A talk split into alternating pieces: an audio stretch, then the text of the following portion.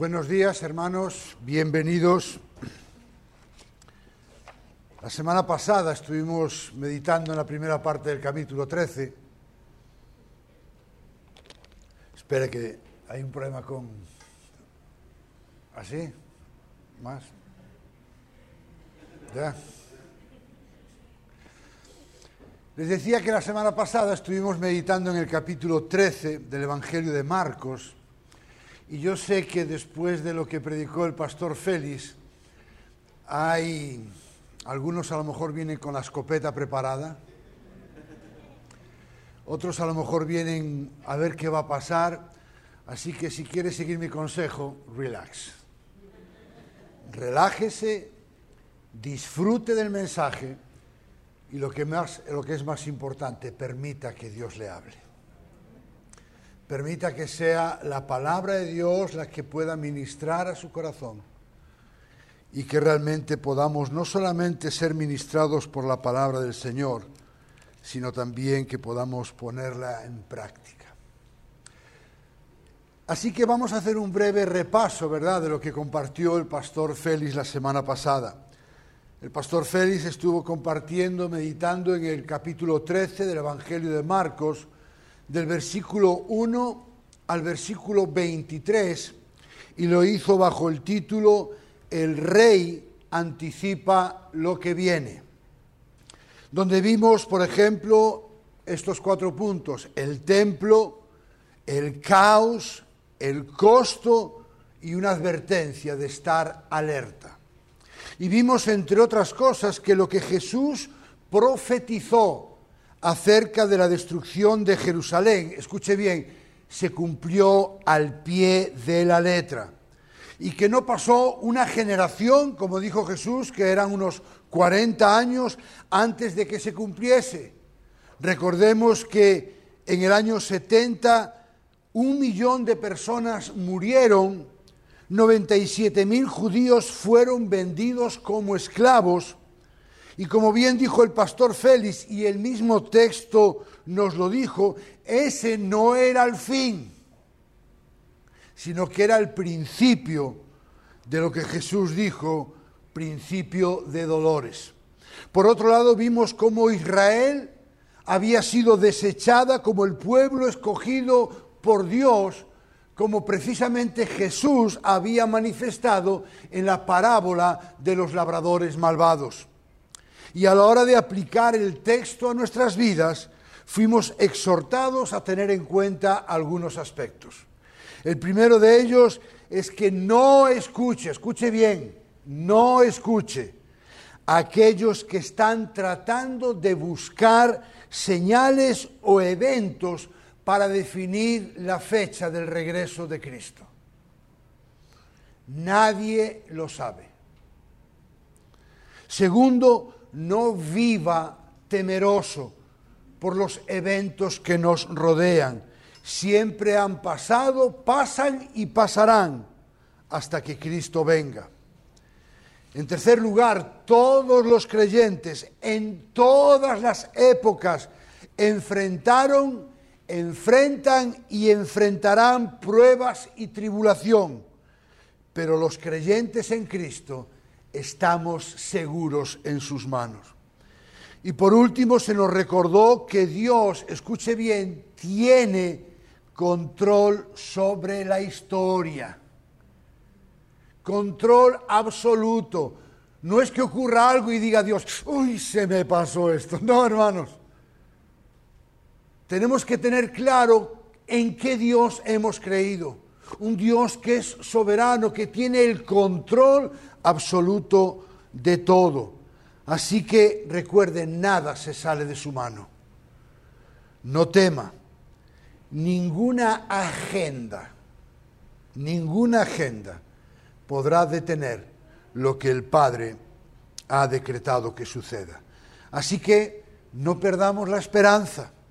El sufrimiento es esperado, pero tiene fecha de caducidad. Él prometió estar con nosotros, pero Él también prometió que algún día regresará. Y hoy vamos a meditar en la porción que se encuentra entre los capítulos 24 al 37 y le hemos puesto por título El rey nos prepara para lo que viene. El rey nos prepara para lo que viene. Así que yo le invito a que podamos ir a nuestras Biblias y leer Marcos 13 del 24 al 37. Marcos 13 del 24 al 37. ¿Lo tenemos? Ok, dice así la palabra del Señor. Pero en aquellos días, después de esa tribulación, el sol se oscurecerá y la luna no dará su luz. Las estrellas irán cayendo del cielo y las potencias que están en los cielos serán sacudidas. Entonces verán al Hijo del Hombre que viene en las nubes con gran poder y gloria. Y entonces Él enviará a los ángeles y reunirá a sus escogidos de los cuatro vientos desde el extremo de la tierra hasta el extremo del cielo. De la higuera aprendan la parábola. Cuando su rama ya se pone tierna y echa las hojas, saben que el verano está cerca. Así también ustedes cuando vean que suceden estas cosas, sepan que Él está cerca a las puertas. En verdad les digo que no pasará esta generación hasta que todo suceda. El cielo y la tierra pasarán, pero mis palabras no pasarán.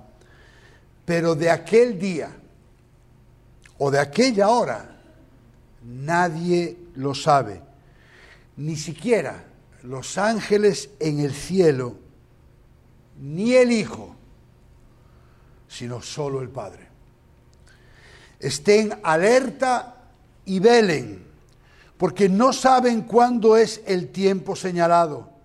Es como un hombre que se fue de viaje y al salir de su casa dejó a sus siervos encargados, asignándole a cada uno su tarea y ordenó al portero que estuvieran alerta. Por tanto, velen, porque no saben cuándo viene el Señor de la casa, si al atardecer o a la medianoche o al canto del gallo o al amanecer, no sea que venga de repente y los halle dormidos. Y lo que a ustedes digo, a todos digo, velen. Vamos a orar. Padre amado, hemos alabado tu nombre, Señor. Hemos leído tu palabra, hemos orado y ahora, Señor, queremos acercarnos a tu palabra por eso, Señor, yo te pido que en esta mañana puedas quitar de nuestra mente y de nuestro corazón todo obstáculo, todo pensamiento, todo prejuicio que pueda impedir que tu palabra nos hable en este día. Que podamos venir ante ti y ante tu palabra con un corazón humilde, manso, esperando que tú nos hables. Y Señor, yo de manera especial pongo mi vida delante de ti, reconociendo, Señor, mi incapacidad, reconociendo mis limitaciones. Por eso apelo a la guía, a la dirección y a la iluminación de tu Espíritu Santo, para que Él me dirija y que todo lo que yo hable en esta mañana sea conforme a lo que tú has revelado y no permita, Señor, que yo pueda hablar algo que tú no has dicho. Ayúdame, Señor, te necesito en el nombre de Jesús. Amén. En esta mañana vamos a estar meditando en el cómo, en el cuándo y en el qué. Y vamos a estar intentando contestar tres preguntas. La primera pregunta es, ¿cómo será la venida del rey? La segunda pregunta será, ¿cuándo será la venida del rey?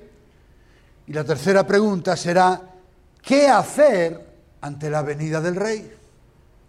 La primera pregunta es, ¿cómo será la venida del rey? Versículos del 24 al 27.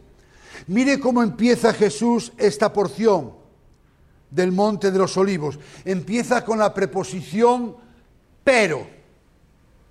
Ha estado hablando del versículo 1 al 23 y al comenzar la porción en el versículo 24 dice pero y lo hace para mostrar el contraste entre lo que acaba de decir, escuche bien, y lo que va a decir a continuación.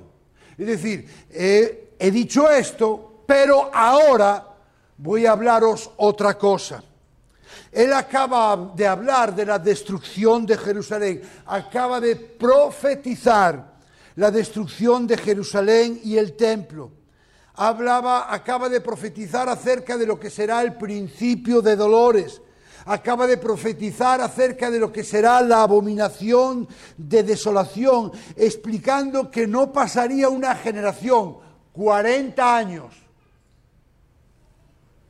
antes de que eso se cumpliese, como así ocurrió con la destrucción de Jerusalén y del templo en el año 70 después de Cristo y ahora va a hablar de su segunda venida.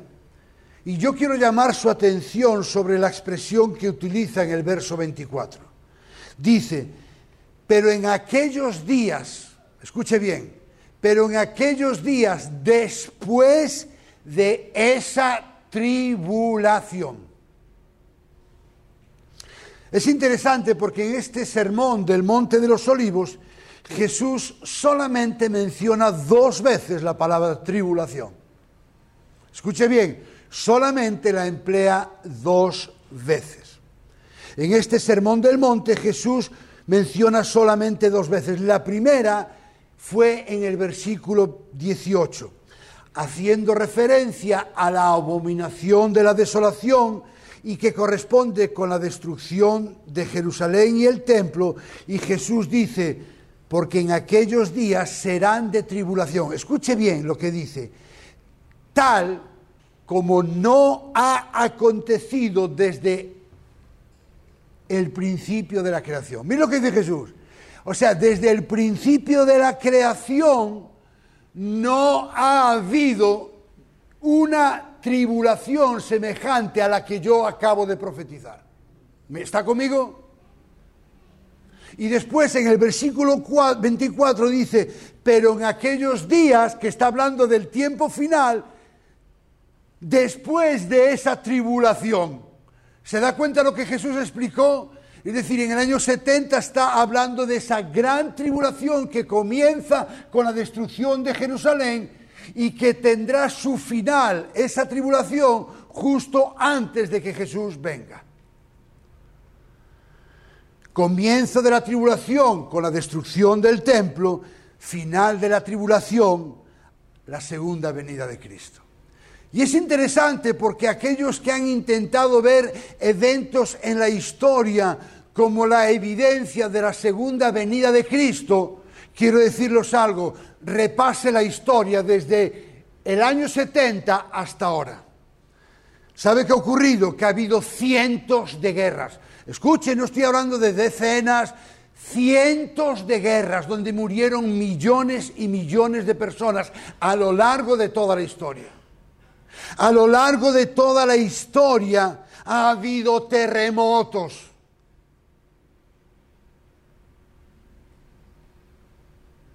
Pablo y Silas, aunque ese fue un terremoto inteligente, pero sufrieron uno. A lo largo de la historia ha habido pandemias. Escuche, ha habido pandemias a lo largo de la historia. La era de las pandemias no se inauguró con el COVID. Ha habido pandemias a lo largo de la historia. Ha habido hambrunas a lo largo de la historia.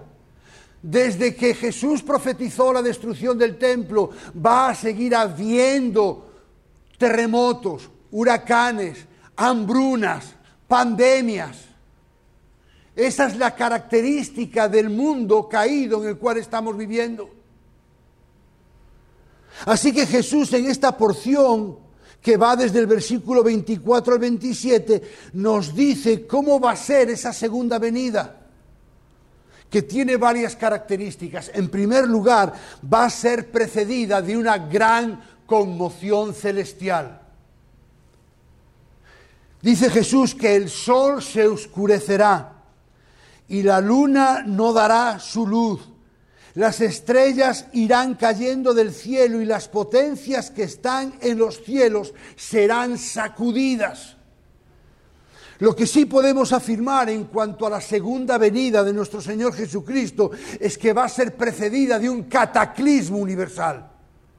Algo que nunca jamás ha visto ningún ser humano y que tal y como afirmó Jesús y confirmó el apóstol Pedro, inspirado por el Espíritu Santo en su segunda carta, capítulo 3, versículos del 10 al 13. Mire lo que dice Pedro, pero el día del Señor, hablando de la segunda venida, vendrá como ladrón, en el cual los cielos pasarán con gran estruendo y los elementos serán destruidos con fuego intenso. Escuche bien, y la tierra y las obras que hay en ella serán quemadas.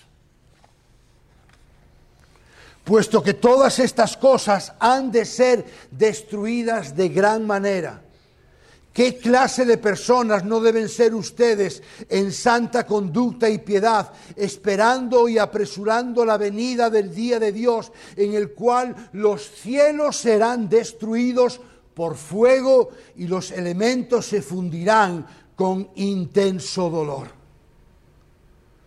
Y en el versículo 26 Jesús nos muestra otras tres características que tendrá la segunda venida de nuestro Señor Jesucristo.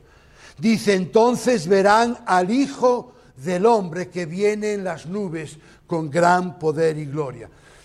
¿Cómo va a ser la segunda venida de Cristo? En primer lugar, va a ser personal. Es el Señor mismo el que va a venir a por su esposa. El mismo Jesús tuvo que tranquilizar a sus discípulos. En el capítulo 12 y 13 del Evangelio de Juan, Jesús les da tres anuncios. Les dice que se va a morir y no solamente eso, les dice con qué muerte se va a morir. Recuerden, eran judíos, ellos habían escuchado, maldito el que muere colgado de un madero. Y Jesús les dice, no solamente me voy a morir, sino que me voy a morir en una cruz. Segundo anuncio, uno de vosotros, sí, de los míos, me va a traicionar. Tercer anuncio, Pedro, tú me vas a negar. ¿Qué pensaron ellos? Nos equivocamos de paisano. Este no puede ser el Mesías. Así que ante esa situación, y ellos no verbalizaron nada, pero Jesús, que es omnisciente, les dijo, capítulo 14 de Juan, del 1 al 4, no se turbe vuestro corazón. Yo sé lo que estáis pensando, yo sé que ante lo que os acabo de decir, vosotros estáis medio en shock. De hecho, la palabra, el verbo turbar, significa quedarse paralizado, sin saber qué decir o hacer. Así que Jesús les dice, no se turbe vuestro corazón, creéis en Dios, creed también en mí. Y después les dice, escuche bien, en la casa de mi Padre muchas moradas hay. Si no fuera así, os lo hubiera dicho. Y les dice, porque voy a preparar un lugar para ustedes. Y si me voy y les preparo un lugar, dice, vendré. No voy a enviar a nadie, yo mismo voy a venir. Es una segunda venida personal. Él es el que va a venir. Vendré otra vez yo mismo. Escuche, vendré otra vez, no otras veces. Vendré otra vez. Y os tomaré. Qué imagen más paternal, ¿verdad? Y os tomaré a donde yo voy para que donde yo esté, allí estén ustedes también. Así que la segunda venida de Cristo va a ser personal. Él mismo va a venir a por su iglesia. En segundo lugar, va a ser visible. No es que la vamos a imaginar, no es que no, es que va a ser visible. Y viene a mi mente el relato de la ascensión de Jesús a los cielos. Jesús eh, resucita está 40 días con sus discípulos y antes y cuando está ascendiendo a los cielos, ¿verdad? Se les presenta a los discípulos dos hombres con vestiduras blancas, porque ellos estaban mirando al cielo, mirando y les dice en el libro de Hechos capítulo 1 versículo 11, varones galileos, ¿por qué estáis mirando al cielo? Escuche bien, este mismo Jesús, no otro, este mismo Jesús que ha sido tomado de ustedes al cielo, vendrá de la misma manera. Escucha bien, vendrá de la misma manera. Así que de la misma manera que lo vieron ascender, de la misma manera lo veremos descender. Eso es lo que dice la palabra de Dios. En tercer lugar, la venida del Señor será gloriosa. El Hijo del Hombre viene en las nubes con gran poder y gloria. Y esto concuerda con las palabras del profeta Daniel en su capítulo 7, versículos 13 y 14, cuando dice, seguí mirando en las visiones nocturnas y en las nubes del cielo venía uno como hijo de hombre, que se dirigió al anciano de días y fue presentado ante él, escuche bien, y le fue dado dominio, gloria y reino, para que todos los pueblos, naciones y lenguas le sirvieran. Su dominio es un dominio eterno, que nunca pasará, y su reino uno que no será destruido. Y en este sentido quiero compartir una cita de J.C. Ryle. Creo que la van a tener ahí. Dice, la segunda venida de Cristo será totalmente diferente a la primera. La primera vino con debilidad, como un tierno infante nacido de una mujer pobre en el pesebre de Belén, pasando desapercibido, sin honores y apenas reconocido. La segunda vez vendrá con dignidad real rodeado por los ejércitos celestiales y para ser reconocido, reconocido y, y temido por todas las tribus de la tierra. La primera vez vino a sufrir, a llevar nuestros pecados, a ser considerado maldito, despreciado, rechazado, condenado injustamente y ejecutado. La segunda vez vendrá a reinar, a poner a cada enemigo bajo sus pies, a tomar los reinos de este mundo como herencia, a gobernarlos con justicia, a juzgar a todos los hombres y vivir para siempre. Así que hermanos, podemos afirmar que para los creyentes en Cristo su segunda venida será gloriosa. No debemos temer esa segunda venida, debemos anhelarla porque será gloriosa. Pero escuche bien, esa misma segunda venida que será gloriosa para los creyentes va a ser pavorosa. Llena de temor y de terror para aquellos que no han creído en Cristo. Un autor haciendo referencia a los incrédulos dice, el mismo Jesús de Nazaret, a quien han despreciado y rechazado durante tanto tiempo, tendrá finalmente la preeminencia. Ese mismo Cristo cuyo evangelio han rehusado creer, aparecerá como su juez y sin ayuda, y tendrán que comparecer ante él impotentes, desesperanzados y enmudecidos. La segunda pregunta es, ¿cuándo será la venida del rey? versículos del 28 al 32. Jesús se refiere a una parábola, en este caso de la higuera. Y tenemos que ser muy cuidadosos porque muchas veces hacemos una tabla rasa y hacemos una interpretación fuera del contexto donde Jesús está hablando. Entonces hay gente que ve la higuera y dice, ah, está refiriéndose a Israel. No, se está refiriendo a un árbol. Escuche, aquí Jesús no está hablando de Israel. ¿Por qué? Dice, de la higuera aprendan la parábola, cuando su rama ya se pone tierna y echa las hojas, saben que el verano está cerca. Ahora, ¿por qué digo que no está hablando de Israel? ¿Por qué digo que está hablando de un árbol?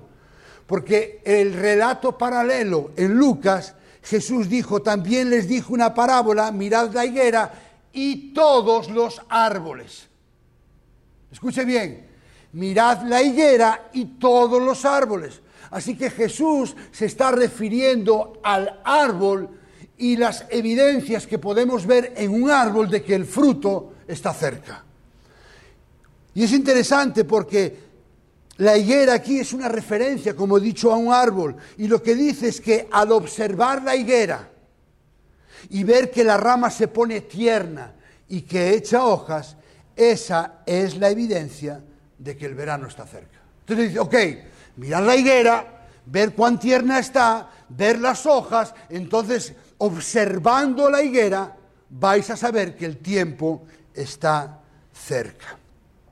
Y Jesús lo que quiere es que su audiencia, de la misma manera que puede identificar a través de la evidencia de una higuera, por su ternura y hojas, la llegada del verano, pueda al mismo tiempo, por medio de los acontecimientos que él ha profetizado en cuanto a la abominación de la desolación, que hace, escuche bien, referencia a la destrucción del templo y les está diciendo, ese tiempo se está acercando. Bueno, a lo mejor usted se está preguntando, bueno, ¿y por qué dice usted que no se está refiriendo a la segunda venida? Bueno, básicamente por dos motivos que el mismo texto nos da la explicación. En primer lugar, en el versículo 30, Jesús dice, en verdad les digo, él está hablando de la higuera, y cuando tan pronto acaba de hablar de la higuera, dice, en verdad les digo, la reina Valera del 60 dice, de cierto os digo, y vuelve a decir que no pasará esta generación hasta que esto suceda. Así que no puede estar hablando de la segunda venida porque vuelve a decir que ese acontecimiento no pasará una generación. Y por si fuera poco, añade, el cielo y la tierra pasarán, pero mis palabras no pasarán. Es decir, puede haber muchos acontecimientos, pero lo que yo os estoy diciendo se va a cumplir al pie de la letra. Alguien dijo que las palabras de Cristo son un cimiento inamovible, porque son las palabras del Dios encarnado. El segundo motivo por el cual no está hablando de la segunda venida es que el versículo 32 comienza con la expresión pero. ¿Se dan cuenta otra vez? O sea, está hablando de una cosa y ahora quiere mostrar el contraste. Dice, pero. Es decir, podéis tener por cierto que no pasará esta generación, la destrucción de Jerusalén, hasta que esto suceda. Pero lo que os acabo de decir en aquel día o en aquella hora. ¿Ven el contraste? Por un lado está esta generación y después dice, pero en aquel día, por eso no puede estar refiriéndose al mismo evento. Y sigue diciendo, pero en aquel día o aquella hora. Ahora, ¿a qué se refiere aquel día? Bueno, se refiere a la segunda venida de nuestro Señor Jesucristo, porque leímos en el versículo 28, pero en aquellos días. Y en el versículo 26 leemos, verán al Hijo del Hombre que viene en las nubes con gran poder y gloria. Y en esta porción vemos cómo será la segunda venida de Cristo. Y en este versículo 32 vemos cuándo será la venida de Cristo. Pero de aquel día o de aquella hora, escuche bien, nadie lo sabe. Ni siquiera los ángeles en el cielo, ni el Hijo, sino solo el Padre. Y nadie, en el español de España significa nadie. Y si usted va al original en griego, verá que quiere decir nadie. Y en el español boricua, nadie. Todos los españoles que usted quiera. nadie significa nadie. Por lo tanto, si a alguien se le ocurre decirle acerca de alguna fecha, puede decirle a la cara, me estás mintiendo. Porque Jesús dijo que nadie lo sabe. El pastor Sugel Michelin define las palabras de Jesús acerca de su segunda venida como la secuencia definida de un evento. Escuche bien, como la secuencia definida de un evento, pero de un marco indefinido del tiempo. Es un evento que va a ocurrir, está bien definido, pero en un marco indefinido del tiempo. Es algo que va a ocurrir, pero que no sabemos cuándo va a ocurrir. Así que la pregunta de este segundo punto del mensaje en cuanto a ¿Cuánto será la segunda venida del rey? La respuesta es, no lo sabemos. Pero más allá de que pueda parecer una decepción, ¿verdad? Porque nos gusta saberlo todo. Nos gusta tenerlo todo bien controlado. Así que más allá de que sea una decepción para usted el hecho de no saberlo, creo que la palabra de Dios nos trae una palabra de exhortación para que no nos lamentemos por lo que no sabemos y que teniendo en cuenta lo que sabemos, podamos seguir las instrucciones de Jesús que nos llevan al tercer punto de nuestro mensaje, que es qué hacer ante la segunda venida del Rey. ¿Sabemos cómo va a ser? ¿Sabemos cuándo va a ser? No lo sabemos. La pregunta es, ¿Podemos hacer algo con tan poquita información? El versículo 33 dice, estén alerta y velen. La Reina Valera 60 dice, velad y orad. Leí una cita de un autor que dijo, la inseguridad, escuche bien, la inseguridad acerca de la fecha del retorno del Señor es ventajosa. ¿Para qué? para mantener a los creyentes con una actitud de expectativa constante y preservarlos para el desaliento. Y a continuación Jesús usa una ilustración de la vida cotidiana para dar a entender la idea que intenta transmitir. Y les dice, es como un hombre que se fue de viaje y al salir de su casa dejó a sus siervos encargados asignándole a cada uno su tarea y ordenó al portero que estuviera alerta, por tanto velen, porque no saben cuándo viene el Señor de la casa, si al atardecer o al anochecer, o al canto del gallo o al amanecer. Así que la exhortación de Jesús, escuche bien, es a velar y orar. Por lo tanto, no es tanto esperar con una actitud pasiva, y ese velar del que está hablando Jesús y orar contrasta con lo que dice en el versículo 36, no sea que venga de repente y les halle dormidos. Cuando yo era joven, bastante joven, pues me gustaba salir por las noches, ¿verdad? Me gustaba, pues me gustaba salir de fiesta. Así que mis padres sabían a qué hora yo salía de casa, pero no sabían a qué, a qué hora yo iba a regresar. Así que mis padres estaban esperando por mí. La diferencia es que mi padre me esperaba dormido. Él se metía en cama y dormía. Mi madre se quedaba despierta toda la noche. Porque además la vida que yo llevaba era un poco disoluta. Y yo recuerdo que cada vez que yo abría la puerta, lo primero que hacía cuando yo abría la puerta era escuchar la palabra de mi madre. Susito, ¿estás bien? Sí, mamá, estoy bien. ¿Se dan cuenta la diferencia? Los dos esperaban por mí, pero mi padre dormía y mi madre velaba. La palabra de Dios nos exhorta no a que estemos dormidos, sino que a que velemos. Y yo creo que como cristianos básicamente tenemos que hacer tres cosas. La primera es tenemos que vigilar. Tenemos que vivir siempre en guardia Tenemos que guardar nuestras almas en estado de alerta continuo, despiertas y dispuestas en todo momento para encontrarnos con nuestro Señor. Precisamente porque no sabemos cuándo Él va a venir. Debemos guardarnos de todo aquello que sea el adormecimiento espiritual, la inactividad, la falta de vida o apatía. El apóstol Pablo les hace esta advertencia a los creyentes en Tesalónica. Y en su primera carta, capítulo 5, versículos del 4 al 6, le dice, pero ustedes, hermanos, no están en tinieblas. Le dice, ok, ustedes no están en tinieblas, por lo tanto, sean consecuentes. Para que el día del Señor no les sorprenda. Porque a quienes les va a sorprender es a los que están en tinieblas. Claro que les va a sorprender. Pero Pablo dice, ustedes son creyentes, no están en tinieblas, cuidado, no les puede sorprender. Porque todos ustedes son hijos de la luz e hijos del día, no seamos de la noche ni de las tinieblas, por tanto no durmamos como los demás. No durmamos, estemos vigilantes.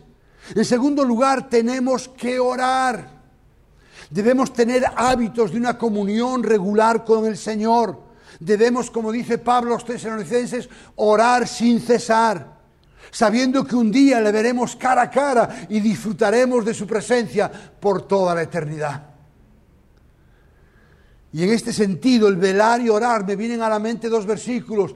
Jesús, perdón, Jesús está en Getsemaní, está pronto a enfrentar la cruz. Se va con sus discípulos, ¿verdad? Y después se lleva aparte a Pedro, Juan y Jacobo y les pide, les dice, mi alma está angustiada hasta la muerte, velad conmigo. Y cuando regresa de, de, derramar su alma delante del Padre, los encuentra durmiendo y les dice, velad y orad para que no entréis en tentación. El velar y orar nos mantiene alerta para poder resistir las acechanzas del diablo que van a venir sí o sí. Ese Pedro que estaba ahí en Getsemaní, en su primera carta, capítulo 5, verso 8, dice, sed sobrios y velad, porque vuestro adversario el diablo anda como león rugiente, no como gatito, como león rugiente, no para molestarnos, sino para devorarnos. Por lo tanto, como creyentes debemos estar vigilantes, debemos estar orando pero también debemos estar trabajando. Tenemos que servir al Señor de tal manera que glorifiquemos a nuestro Dios. Debemos esforzarnos en brillar como una luz en medio de las tinieblas. Jesús les dijo a sus discípulos, vosotros sois la luz del mundo. Así alumbre vuestra luz delante de los hombres y glorifiquen a vuestro Padre que está en los cielos. Necesitamos trabajar Necesitamos ser fieles testigos de Jesucristo y honrarle por medio de la diligencia y la coherencia de nuestras palabras, de nuestros pensamientos y de nuestras acciones. Cuando estábamos en España, en Oviedo, ya habíamos comenzado el proceso para tramitar nuestra visa religiosa para ir a vivir a Estados Unidos, a Oklahoma. Así que el tiempo iba pasando, el tiempo iba pasando, Así que cada cierto tiempo yo iba a hablar con los tutores en la escuela de mis hijos. Así que voy a hablar con la tutora de mi hijo Pablo. Y yo digo, bueno, ¿qué tal Pablo? Y yo, me dice ella, bueno, eso quiero saber yo, ¿qué tal Pablo? Y dije, ¿y luego qué pasa con Pablo? Y dice, bueno, ha bajado la guardia, ha dejado de estudiar y no hace nada. Y entonces yo le dije, bueno, ¿sabe qué pasa? Que estamos en un proceso de cambio y estamos esperando que vengan nuestros papeles para ir a vivir a Estados Unidos. Así que Elena y yo nos tocó hablar con él y decir, mira Pablo, tú no sabes cuándo nos vamos. Así que tú tienes que seguir estudiando de la misma manera como si nos fuéramos mañana mismo. Y da igual que nos vayamos en un día, en una semana o en dos años. Tú tienes que seguir haciendo lo que tienes que hacer, estudiar. Hermanos, no importa si Dios viene dentro de cinco años, el Señor Jesús, o dentro de diez, o de treinta, o de mil, usted y yo tenemos que seguir trabajando. Tenemos que seguir sirviendo al Señor como si fuera a venir dentro de cinco minutos. Y mire, por si tenemos la tentación de creer que estas instrucciones de Jesús fueron solamente para sus discípulos, quiero acabar esta porción con las palabras con las que Jesús acaba este sermón del Monte de los Olivos que van dirigida a cada uno de nosotros. Jesús dijo, y a lo que ustedes digo, a todos digo. Y a lo que a ustedes digo, a todos digo. Y yo hablo de la palabra todos lo mismo que dije de nadie. Todos en el español de España es todos. Así que todos nos incluye a todos los redimidos. Lo que Jesús le dijo a sus discípulos, nos lo dijo a todos, sin excepción. Y quisiera concluir este mensaje con dos porciones de las Escrituras. La primera se encuentra en Filipenses 3, 20, 21. Pablo escribe a la iglesia en Filipo y les dice, porque nuestra ciudadanía está en los cielos. Escuche bien, nuestra ciudadanía está en los cielos, de donde, de los cielos, de donde también ansiosamente esperamos a un Salvador. ¡Wow! Escuche, aún no estamos allí, pero nuestra ciudadanía es de allí.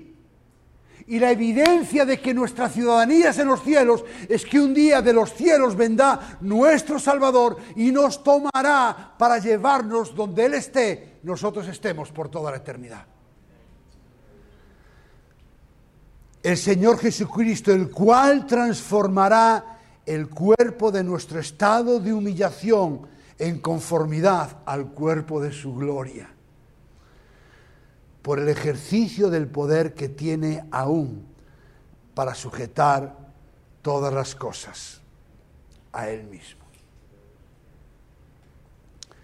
Y el apóstol Pedro en su segunda carta, capítulo 3, verso 13, dice lo siguiente, según sus promesas, escuche bien, las promesas de Dios son sí y amén en Cristo Jesús. Y Pedro dice, según sus promesas, ¿Qué esperamos nosotros? Nuevos cielos y nueva tierra. Wow.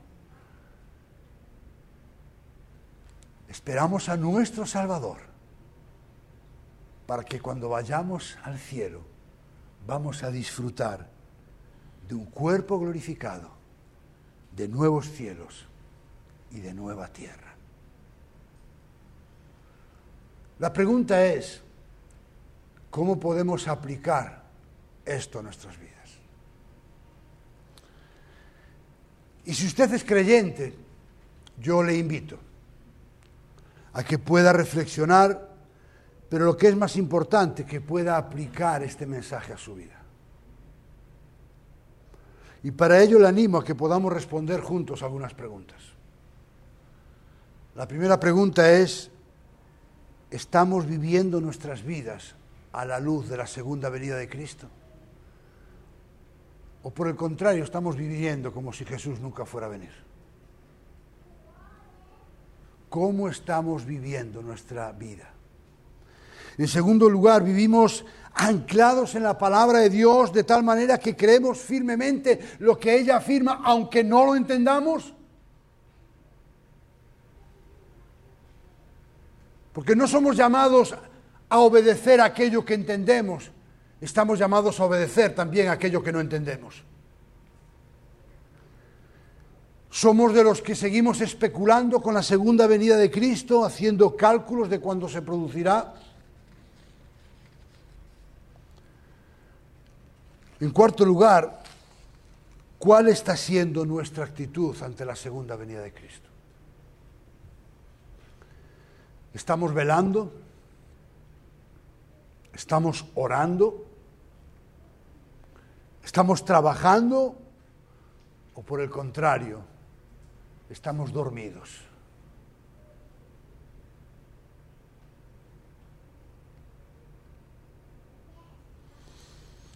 Yo tengo mucha facilidad para dormir, lo reconozco. Y cuando vivía en España, yo viajaba en tren a la ciudad donde vivía, porque tenía un lugar donde llegar. Así que el tren hizo una parada, que iban a ser cinco minutos, a la una de la madrugada. El tren salía a la una y diez. Bajé, hermanos, y me quedé dormido hasta las cinco de la mañana. Tuve que coger el tren de las ocho.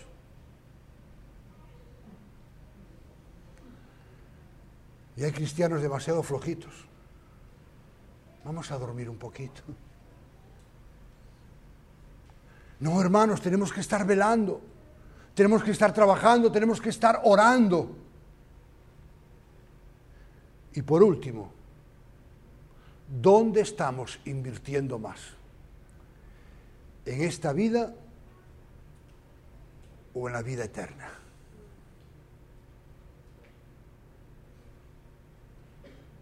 ¿Dónde estamos invirtiendo más? Hace años escuché una anécdota, creo que la he contado, pero que viene muy bien al, caso. Y cuentan que había dos creyentes aquí en la tierra. Saben que el Señor está preparando morada para nosotros, ¿verdad? Lo acaba de decir Él. Así que había dos creyentes aquí en la tierra, uno que vivía con mucho dinero. Por cierto, tener dinero no es pecado. Él vivía con mucho dinero, vivía en un palacio, suelos de mármol. Impresionante la vida que llevaba, una vida cómoda. Y había otro creyente, pues, que vivía una especie de chabola, ¿se entiende chabola? Bueno, una casa hecha de madera, una choza, con cuatro tablas, así que los dos se mueren. Perdón, y llegan al cielo y lo recibe el que lo recibiera, da igual. Y dice, hola, bienvenidos. Eh, ah, gracias. Bueno, pues mire, esto es el cielo y ahora queremos enseñarles las moradas que ustedes van a tener aquí por toda la eternidad. Así que llega ese que era opulento y rico, ¿verdad? Y le enseñan la, su casa y dice, bueno, esta es la suya, una casita con cuatro tablas. Pero no dijo nada. Y siguieron andando y al que vivía de una forma humilde aquí le enseña, bueno, esta es la suya, un palacio. Así que el otro le dice, mire, un momentito, yo creo que hay un error, ¿eh? Yo creo que confundieron las escrituras de propiedad. No puede ser que yo, tal y como he vivido en la tierra, tenga esta casita y este hombre que era tan humilde, ustedes le den este palacio. Y la persona que lo recibió le dijo, bueno, lamentándolo mucho, nosotros no podemos hacer nada, porque aquí se hacen las moradas en el cielo con el material que ustedes nos envían desde la tierra.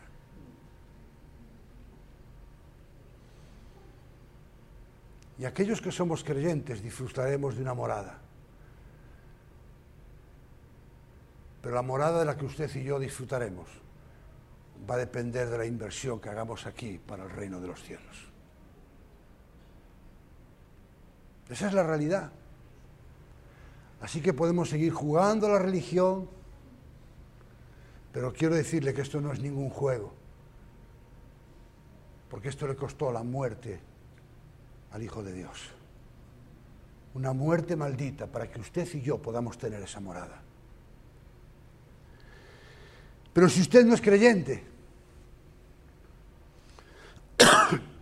puede que se encuentre en una de estas dos categorías, si usted no es creyente. La primera categoría es que usted cree que esto de la segunda venida de Cristo es ciencia ficción que usted diga, va, eso no se lo cree ni él. Bueno, si usted cree eso, quiero decirle que es irrelevante lo que usted crea. Sí o sí va a suceder.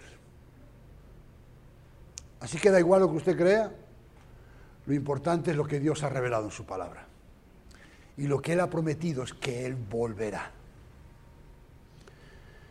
Lo que la palabra de Dios dice que Jesús, Dios hecho hombre, Vino a este mundo, vivió una vida perfecta, sin pecado, murió en una cruz por los pecados de sus escogidos, resucitó al tercer día, ascendió a los cielos, donde está sentado a la diestra del Padre, intercediendo por los suyos, y un día, no sabemos cuándo, volverá triunfante a por su iglesia. Por otro lado, si usted a lo mejor no es creyente, pero a lo mejor tampoco le cuesta creer en esto. Pero quiero decirle que usted crea que esto puede suceder, tampoco es suficiente. No basta con creer esa verdad revelada en las Escrituras. Recuerde, la segunda venida va a ser gloriosa para los creyentes, pero va a ser pavorosa para los no creyentes. Hace muchísimos años, y con esto acabo, había un rey en la corte y tenía un bufón. ¿Saben lo que es un bufón? El bufón era, como se dice, por lo menos en España, el tonto del pueblo. Todo el mundo se reía de él. Era el que hacía reír al rey.